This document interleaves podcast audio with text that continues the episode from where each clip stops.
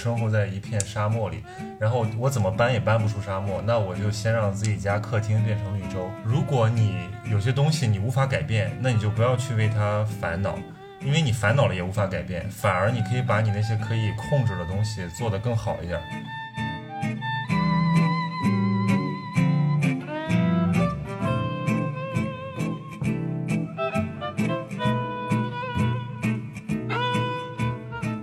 果不考虑导向，还有这个政策原因，我要拍一个慢综艺，我不拍去山村，我要拍一个普通人，就是住在豪宅里面，然后每天都是各种挥霍消费，拍就是他可以体验半年、三个月。我觉得赵云南是最近找房子找魔怔了，他一定在想我有什么办法能迅速住上豪宅。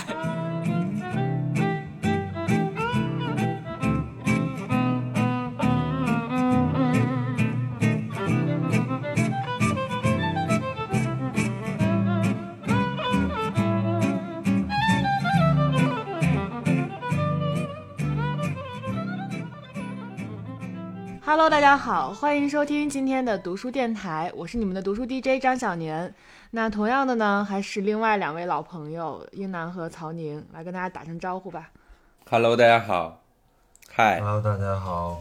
morning。哎，你们现在都懒得介绍自己的名字了吗？就直接 Hello，大家好，让大家猜是谁是啊吗，？因为我们已经足够熟悉了。哇，足够熟悉那我介。绍一下，大家好，我是咸宁期的主播曹宁，好吧？好，您说这句话的时候，就是声音都就是端庄了起来。强行卖广告。曹宁，曹宁恢复读书了吗？呃，我在读啊，我这周在出差，蛮闲的，然后就一直在看闲书。你是出差吗？我看我看他不是出差啊，他明明是在朋友圈里晒的都是在出去玩的照片啊。那不就是只是表象吗？对吧？干完正事儿总要玩一下。哎，所以我很好奇，你过生日为什么要一个人过呀？不是因为那天刚好要出差，所以也没有办法。我也不想，我也不是很想一个人过，但是那天在海口约不到什么朋友。天哪但是你。你那个朋友圈文案表现的就是你，你非常享受一个人过生日，就让人觉得你很酷的样子。那就是我的目的，谢谢。那曹宁做人设要显示出自己非常享受孤单，这样他朋友圈里的人才会觉得、哦啊，好想收服找他好想征服他，好有魅力你这样，你这样把我弄得太白莲花了啊！我觉得还是 哎，我找到了一段文字，我来给你读一下这段话。朋友惊异于我为何一个人到一个陌生的城市去过生日，生日这么重要的日子没人陪吗？我说生日这么重要的日子一定不要人陪。从噪音中抽身而出，望着窗外发呆、读书、喝酒、听柴可夫斯基。孤寂杀死了无聊，平静又取代了孤寂。这时，写作意义就诞生了，让你回味那些你生命中真实的感触。唯有远离人群，我才能和他们在一起。这个文化逼装的，我的天哪！怎么让你这么一读觉得特别表呢？是为什么？那一定不是因为我表，一定是这个文字本身就表。张琳污染了这段文字，那曹宁自己读一下呢？你能把它读的不表吗？我才不信呢。但但是但是我可以向大家保证，这全都是我真实的感受，而且那天我确实啥也没干，在殡仪馆躺了一天。你你可以把它理解成一种自我安慰吧。对，我是不喜欢那种，就我看很多人过生日是要搞个什么大包厢或者呼朋引伴，对对对，我也不十几喜欢那二十几人。种。我我受不了，而且我关键是我我我没有那么多那种朋友，就是我叫也叫不来。天哪！我最多就是跟你最多就是跟张琳这样的朋友一起过。最多就是跟三两三个人一起吃个饭，然后大家唱个生日歌，喝喝茶就就没了，喝茶。喝喝酒什么的。嗯，听上去就是一个独自美丽的人。我看我看英男不是最近也在旅行，你们回去了吗？没有，我只是诚惶诚恐的旅行了几天，不像曹宁这样大费周章、劳民伤财天。哪！但我发现云南真的是很好。云南这次我发现，就是大理是云南最不好玩的地方。嗯你，还去？我去了西双版纳，去了普洱，然后发现，嗯，真的比大理都好很多。大理、丽江真的我觉得是的，就是确实是感觉被开发过度，但它的开发过度不是那种说我们平常认为的那种什么很商业化，就是大理也也也有它的特色，但是确实就是感觉能做的事情太多，对于一个游客来说不是一件好事儿。就大理它他会把你的旅游填满，就是有很多玩的，但他不是说那种商业啊，就是说你去要买东西那种我们认为的商业过渡，它就是他有很多你可以玩的东西，但是呢，都比较现代化。听下来，我们这个读书节目非常像一个旅游节目，不如我们也改版算了。就是当你没有事情做，想方设法创造事情做的时候，我觉得这个才是旅行的意义。天哪，你们俩现在都变成了两个文化逼，真的是烦人。我们变成旅行博主。来来来，让我们来聊正经的。那不知道今天我们的编导为我们准备了什么书？来，让我们一起来听一下。听众朋友们，大家好。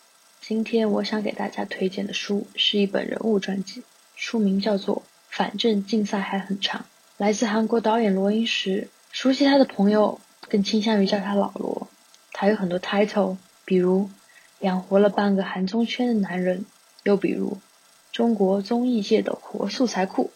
他的成名作是《两天一夜》，最高收视率的时候达到了百分之五十，并且这是连续拿走了三年大赏的国民综艺。他用事实证明了他当得起综艺之神这个名号。和其他的自传有些不同，这本书是彩色的。整本书用两种颜色一分为二，橙色代表着制作节目时发生的趣事，绿色则是记录了老罗独自逃离到冰岛这一段旅程。两条线穿插着进行。在冰岛独自旅游的老罗是有些窘迫的、迷茫的。用他自己的话说，是卑微的祈祷着极光大人的降临。尽管过程一波三折，但最后在巴士上看到的不仅梦幻，也美得令人窒息的场景，连我也感同身受了。说回到本质部分，书里详细的讲述了《两天一夜》这个综艺节目的创作心路，本粉丝看得心满意足。可能是因为工作的相似，好多部分都引起了我的共鸣。边读边感叹道：“原来在电视台工作的人们，工作起来都差不多呀。”总的来说，这是一本读起来既轻松又愉快的作品，就像看他的综艺节目一样。我摘抄了几段句子，想跟大家一起分享。我比别人更早一步看到极光，纵使极光很美，但我并不想一辈子都在山顶上搭帐篷看极光度日。很显然的，我已经开始怀念山下那嘈杂的日常生活。我想要快点回去，一天都不愿再等。比起躲在山里，我还是更喜欢待在人群之中。如果能遇到好人，那就更完美了。我们可以一路争吵、和解、烦恼，一起走人生这条路。人生中总有好的一天，也会有坏的一天。重要的是，我们的心是否能够永远对明天抱有期待。没有期待的人生，就是死的人生。无论一天是好是坏，我都不想过着死的一天。而我。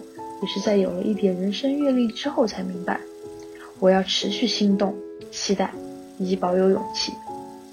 那我要再拿出点勇气来吗？看着窗外，才终于了解我千里迢迢来到这遥远国度的意义为何。现在该是从山上下来的时候了，而我丝毫不感到惋惜。极光就说在心里，该是重新脚踏实地的继续向前走的时候了。哦，所以这位听众朋友也是一位这个综艺工作者，看起来至少是在电视台工作的，对吧？非常适合我们今天开场这个话题啊，就是对对对，旅行和阅读的关系。我刚才听他的投稿啊，我当时就在想，这个有这么一个问题：我们老说诗和远方，可是有的时候去远方真的找得到诗意吗？或者说寻找诗意真的需要出走吗？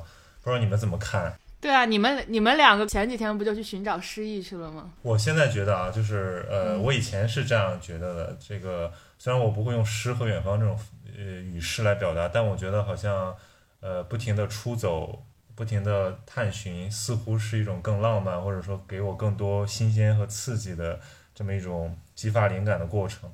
但我这两年可能也是去的地方太多了，或者说太频繁了，总会觉得。越是新鲜和变化越多的，反而带给我的刺激变弱，反而那种嗯质朴的，比如待在家里的，或者说这种不经意间的一个修养的这种东西，给我更多的触动。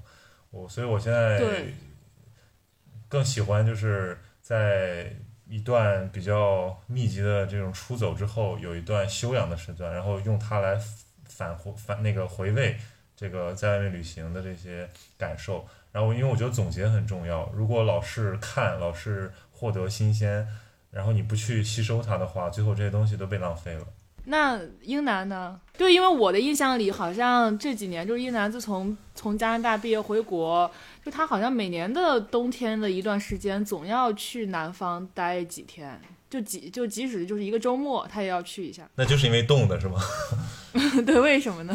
就是每年冬天是我比较忙的时候，嗯或者比较焦虑的时候。说我去年的那个时候，去年的这个时候，嗯那个时候就是我人生中最焦虑，然后最痛苦的一段时光。嗯有一天就崩溃了，然后我就买了第二天就飞往三亚的机票，然后订酒店，嗯然后就自己一个人在三亚就是待了四五天。听柴可夫斯基喝酒，我没有听柴可夫斯基，柴可夫斯基不能让我开心起来，奢侈的生活会让我开心起来。就是 我我我那次就是因为整个无论是工作还是生活上面的压力都特别特别大，然后就把自己压的特别特别难受，然后我就订了一张订了机票，然后去也订了一个非常好的酒店，然后租了一辆奥迪。他一定要强调他租了一辆奥迪，不知道为什么。就是我也没有多少钱哈，但那那次确实也是花了很多的钱 去自己的老底都掏出来了，掏光了老底，租了一辆奥迪。对他，他不是我日常能承受的一个消费，但那次就是确实挺治愈的。就你到那儿之后，你发现，呃，一个人旅行，我因为我之前没有一个人旅行过，然后我跟别人分享这段经历的时候，很多人也很难理解说，啊，一个人旅行啊很难，是不是很惨呀、但实际上我不是，就那个时候，我觉得，你像你想干嘛干嘛，比如第一天我在酒店躺了一天。然后第二天我就开着车，然后反正开到哪儿去哪儿。我记得我当时傍晚的时候去了那个三亚有个景点儿叫鹿回头，嗯，是一个全是情侣的地方。然后当时我的感情也不是特别的顺利，然后我就在那路回头看日落，然后那边就是好多情侣啊在那儿很开心的样子，然后我就自己一个人站着，然后看着他们很开心的样子，就是没有难过，反而觉得特别的治愈，嗯，就不知道为什么。那旅行结束之后呢？就是你有像罗英石这样，你有在一个点感觉哇是该回去，回到就是嘈杂的生活里边，怀念那个嘈杂的日常了吗？没有，是有一个点就是告诉我 你没钱了，就必须要回去了，就很很奇怪那段时间。就是本来我觉得在三亚那四五天已经就是想通了很多事情，然后就是舒服了很多，然后一回到北京，马上就之前想的全白弄了，然后马上那个周末我又就是又去延庆，就又去延庆找了个小院儿，找了几个朋友去那儿就是烧烤，然后就那段时间就必须要从北京出去。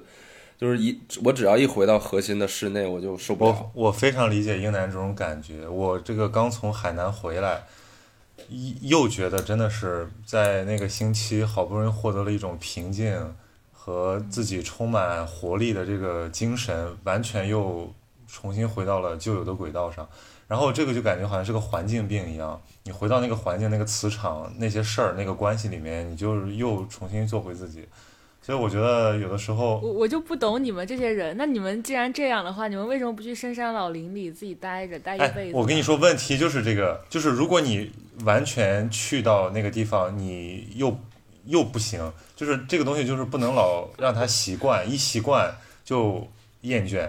这个我觉得就是一种现代青年的一种病。你知道这个录音让我想起来我的人生目标嘛？就我人生目标是找一个海边儿，找一个没有人认识我的地方，我也不认识任何人的地方去躺着。我每年花要花两个月回到大城市，享受都市的生活。我觉得跟这个特别像，就是我我还是需要这种嘈杂的、繁重的都市的这种奢侈的生这种这种生活，但是不能还是要多，奥迪 A 六。对，但是不能读。你你这个英男这个感觉跟我刚才我跟我上一条就是之前的另一条朋友圈更符合。来读一然后。我我那那我自己读吧，好吧，我找一找。好，曹曹宁再也不敢让我读他的文字了。来吧，当时就是说已经已经连续好几天了，不想做任何事情，忽然觉得混吃等死也没什么大不了。然后那两天一直在看书，一直看一直看，囫囵吞枣的看，一马平川的看，歇斯底里的看，不要笑啊。哇哦，然后，人像大水漫灌后的草场，居在田埂上的烂泥，直到一头扎入泳池。然后我配了一张泳酒店泳池的图片，然后很多人以为我要说这个 要说这个泳池质量多好，那个泳池我就随便拍的，歪歪扭扭的，而且也不是一个很好的泳池感觉。但是我就说那那几天我的状态就是非常懒散，真的是在在上班，然后在日常处理那些事儿的时候，没有任何兴趣，觉得自己就是一个行尸走肉，然后每天一堆事儿，早晨醒来最痛苦，回复一堆好的，然后晚上干不完，然后跟他说不好意思，明天再再继续弄，然后直到我彻底我去了海南嘛，就彻底把这些事儿抛到脑后，就一直在看书，连看了两天，心情好多了。然后那天一头扎进泳池，就获得。这个我们的录音里面讲的那种感觉，就好像你在等待极光的到临，或者说你希望身体被唤醒一次，然后你睁开眼睛，好像是一个全新的世界。大概持续了几天吧，然后我上个周结束，然后回来，这个周。依然是日复一日的疲惫和厌倦。我因为我是跟你们俩这种感受截然不同的人，所以我很好奇你们这种体验。我是那种你让我在村里边待着，或者去三亚，或者去自己待着，我也很开心；让我在城市里边很忙，我也很开心。就怎么着都好，然后也不会说在城市的时候特别想念去去放逐，然后放逐的时候就想回来，就是完全没有这种。没有这种体验，所以我很好奇你们这种人。那就是像你们这种人的话，那如果你们觉得那种生活很好，很值得去花时间去过，那为什么不努力去过呢？就即使像英男说的，他每个周来大城市待两个月，那其他的时间都待在村里边，也不花什么钱，对吧？你一年挣的钱可能就够你这两个月的消费。不也挺挺 make sense 的吗？有什么办法可以支撑你们这种生活吗？就让你们在在深山老林，在三亚的海边也能赚到钱。所以我觉得现在，尤其是大都市打拼的这些年轻人，他最大的痛苦就是他要在两种生活方式之间做选择，就是在城市待着。当然是这个欲求是更多的，然后你可能更光鲜，但我我并不觉得在大城市的年轻人一定就是虚荣的，因为确实有很多工作机会，或者说很多那个他实现自己的那种呃渠道只能在大城市获得，它是一个产业，或者说它是一种工作岗位，它体现在人际关系上一个圈子，对吧？那如果你说你去到大理，去到海南，你当然可以过得更悠然，但是问题是你要与那种生活做切割啊，因为有的时候。还是人与人的这种真实的相处定义了谁你是谁，所以我觉得这个在大城市打拼不一定就是虚荣嘛，他有很很很有可能他是精神追求更高，但是没办法，因为有更多流动人口的地方，它的成本就更贵，然后所以他可能承受更多的这种物质生活上的被剥削，痛苦的是这个啊，是那种感觉，明白？我认为就是我现在对于从事这种。就是交通或者城市规划的人就非常有敬意，因为我觉得真正能提升人生人类幸福感的一个行业就是交通或者汽车或者是这个城市规划或者交通规划的这些专业的同学们。你想哈，就是到了我们现在这个时候，其实不是说所有的工作都一定要在大城市中才能做，但是呢，你的交通。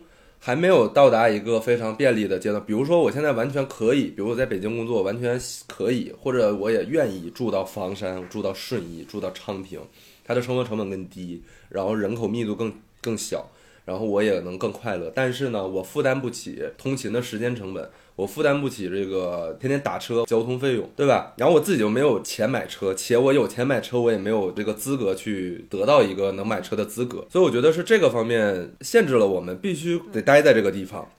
我因为我最近在在搬家，我就在就在就很痛苦这件事情，因为我我非常想住到很远的地方，但是因为我没有车，然后地铁的话又不不是说所有的地方那个地铁都很很发达，对吧？所以。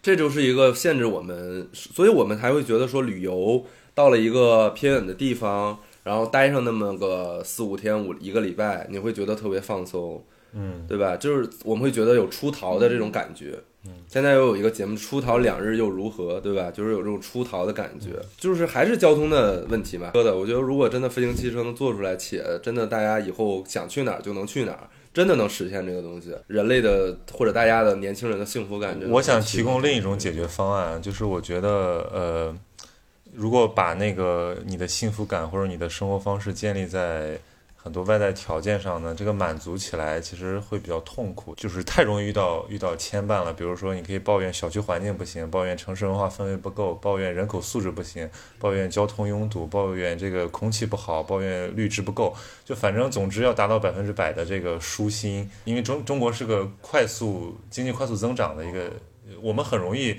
通过这个消费的方式获得一种更好的生活方式，但是对于一些地方，它发展比较滞缓了，比如说日本，比如北欧，比如说台台湾，对吧？它其实没有那么多的这种物质上的更新，但是它可以通过一点点设计，或者说一点点这种非常细节上的物的打磨，然后来帮助我们实现一个精神上的提升。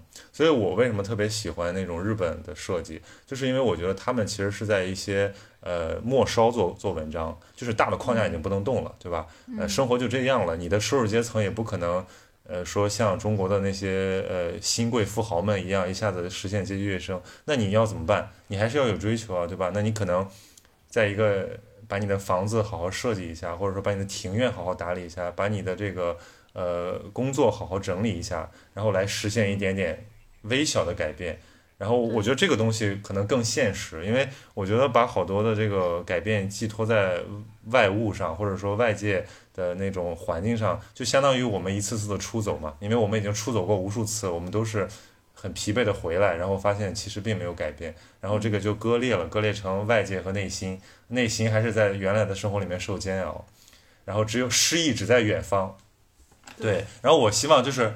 什么时候我们说诗意就在附近，诗意就在当下？那个时候就是我们能够活出一个更真实自己的时候。对，解决你这个诉求的，就是我刚才说城市规划嘛。其实这个就是城市规划，就是我们我们只有大社区，没有小社区；我们只有大的社群，我们只有一个大框架，我们有小框架。比如说 CBD。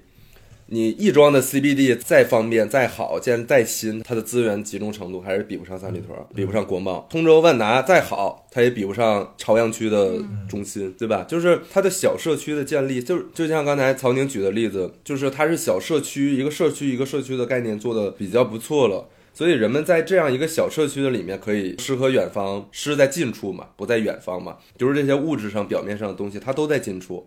但是我在我们在北京的话都在远处，所以你只能住的离它近。按按照我这套解决思路、解决方案的话，我我会这样来想，就是说，如果我生活在一片沙漠里，然后我怎么搬也搬不出沙漠，那我就先让自己家客厅变成绿洲。嗯，呃，就是我可能对 C B E 的需求没有那么大，但是我对我每天打交道的人和我每天阅读、讨论、工作的地方要求比较大。我可我可不可以先从？那你这不就陋室铭吗？你是是啊，说白了就是这样。就是如果你有些东西你无法改变，那你就不要去为它烦恼，因为你烦恼了也无法改变，反而你可以把你那些可以控制的东西做得更好一点。就是我在想，因为我我我来广州之后呢。我当时就有一阵子觉得挺无聊的，那这边的文化活动也好，这边的这个朋友，包括我喜欢的这种空间都不如上海和北京，可能也是我没那么熟悉，风格不一样。然后我后来想，我不能就在家躺着，然后抱怨说，哎呀，什么时候回上海？我选择就是说，先把先去找人，然后去把自己的客厅先让它活跃起来，然后我通过这种小的链接。通过自己家的这个小单元，慢慢发现了另另外跟我很相似的一些人，然后慢慢的现在开始有点社区感，然后我觉得这个就很好。对我，曹宁说这个让我想到了，因为我很喜欢逛那种家居的 APP，就装修的 APP，我就会发现其实很多我们看到了装修很有风格的，然后很温馨的，里边很多书的那种房子，感觉它是一在 fancy 的都市白领做的，但其实它就它可能说它在一个北方十八线小城。或者怎么着的，就很多这种案例。其实我觉得可能他们都是抱着苍宁这种想法，就是我既然大环境没有办法改变，我也没有办法搬出这个就是闭塞的小城，那我就先把我住了这个房子做成一个很有感觉的地方。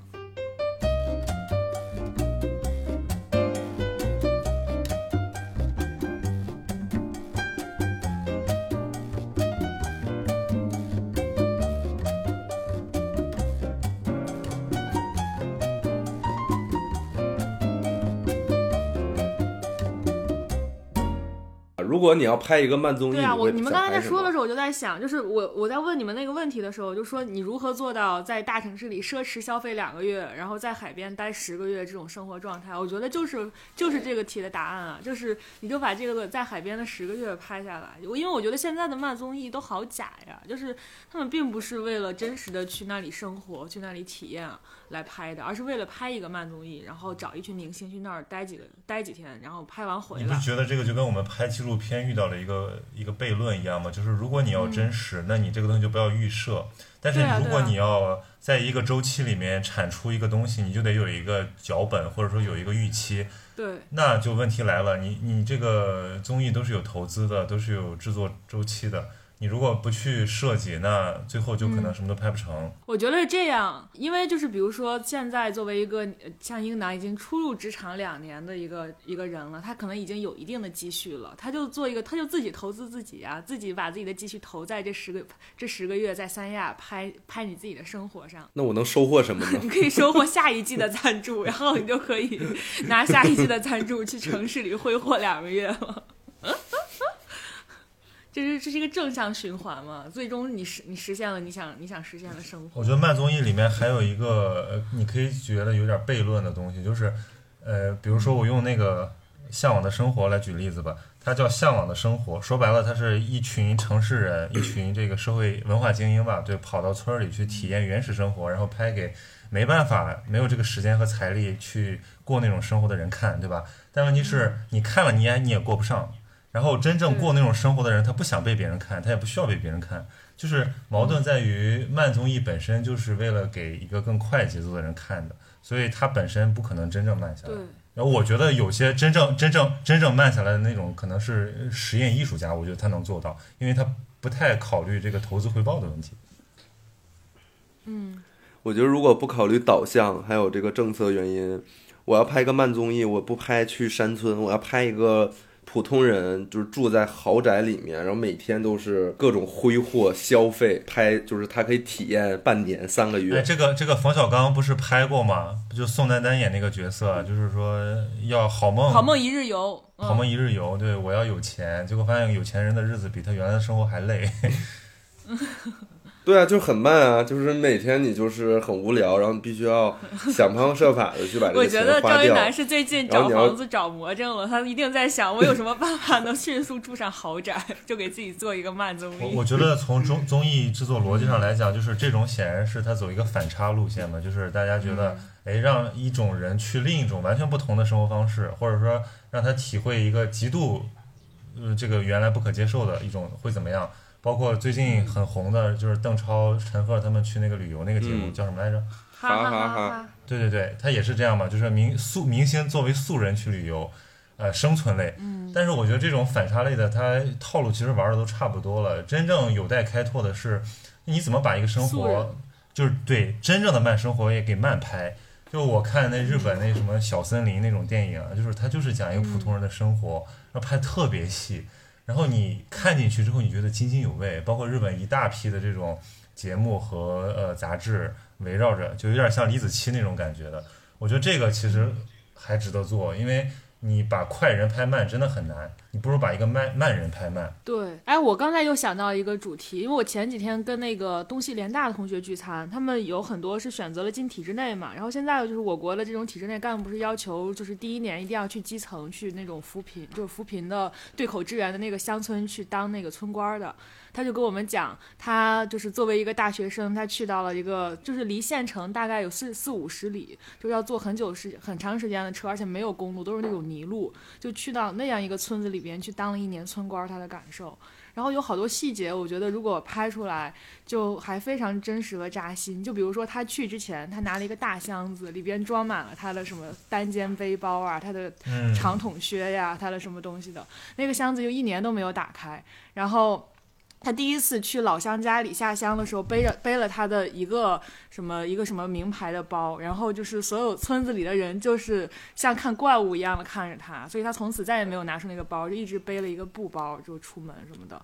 然后反正讲了非常多的细节，我觉得如果把这个能就是哎记录下来，你你说你说的太对了，就是现在有大量正能量话题，你比如说这个基层干部嗯扶贫，对吧？我们最近刚做了一个脱贫攻坚的题，就是我觉得里面故事都特别丰富，而且特别有戏剧张力，而且关键而且很有时代感，这就是现在的年轻人，就很多就是选择去体制内的年轻人要面临的一个状况。我是觉得，就是说大量真实的这种题材还有待挖掘，但是大家喜欢看的是面儿上的东西，比如说什么恋爱类的、养成类的、旅游类的、这个生存类的，就这种东西都像一个游戏，它不它不够真实，所以它没办法，这种综艺没办法反映你的生活现状。然后我我我就举个例子，比如说上海有一个他们做的那个综艺节目，就是讲那个片儿警的工作，你们看过吗？那个节目？没有，那个节目特别好看，就是一个就是土到让你无法想象的一个选题，就是社区民警怎么工作，然后把它拍成嗯真人秀，特别好看。我我我每次我每次去上海那个，因为它是在上海电视台播嘛，我就我就看它深夜播。你发现他们执勤遇到各种各样的情况，比如说老外耍酒疯怎么办，对吧？外语解决不了，嗯上海阿姨的狗丢了怎么办？它特别真实，它它然后它嗯就是让你会对生活产生很多感悟。然后这个又特别正能量，你会理解到原来这个公共部门警察他们执勤很不容易，然后很多公共服务部门他们的公务员压力很大，然后作为观众、作为老百姓多了更多的这个同理心，然后你嗯下次再去遇到这种情况的时候，可能会更加耐心，或者说掌握一些沟通技巧。我觉得这种节目就是既能够这个感觉不错。嗯，对它它既正能量，而且它又这个好看。所以这种节目才是应该做的，所以我们解读这个什么中央的精神啊，我觉得就是要做这种节目。但是问题是呢，资本的导向它还是没有完全拓开眼界。当然我们这样这个空口说是很容易了，真正说去打磨出一个好节目还是很难的。但是我觉得这对，而且真正你既然有能不能想象，你这个节目去落实的时候，你跟当地的公安机关去聊，你怎么去说服他们答应做这个节目，对两方面让你拍什么的，我觉得好好几方面都需要努力，就是这个呃，创作方他要有足够的视野，然后那个公共部门他要有足够的这个支持，他也要眼界开阔嘛，对吧？因为现在这个公共部门对于呃公众开放的区域现在真的很少，大家其实很好奇他们在干什么，比如说像片儿警，对吧？像扶贫干部，我们很好奇啊，对，但是没有人把他们拍好啊。如果拍出来了都是很刻板的，大家当然不喜欢看了，对吧？是叫守护解放西是吗？那我知道这个，这个在 B 站上很火。呃，那那个是长上海也有一个，上海也有一个叫、啊你们去找找吧，反正是我看了之后特别喜欢。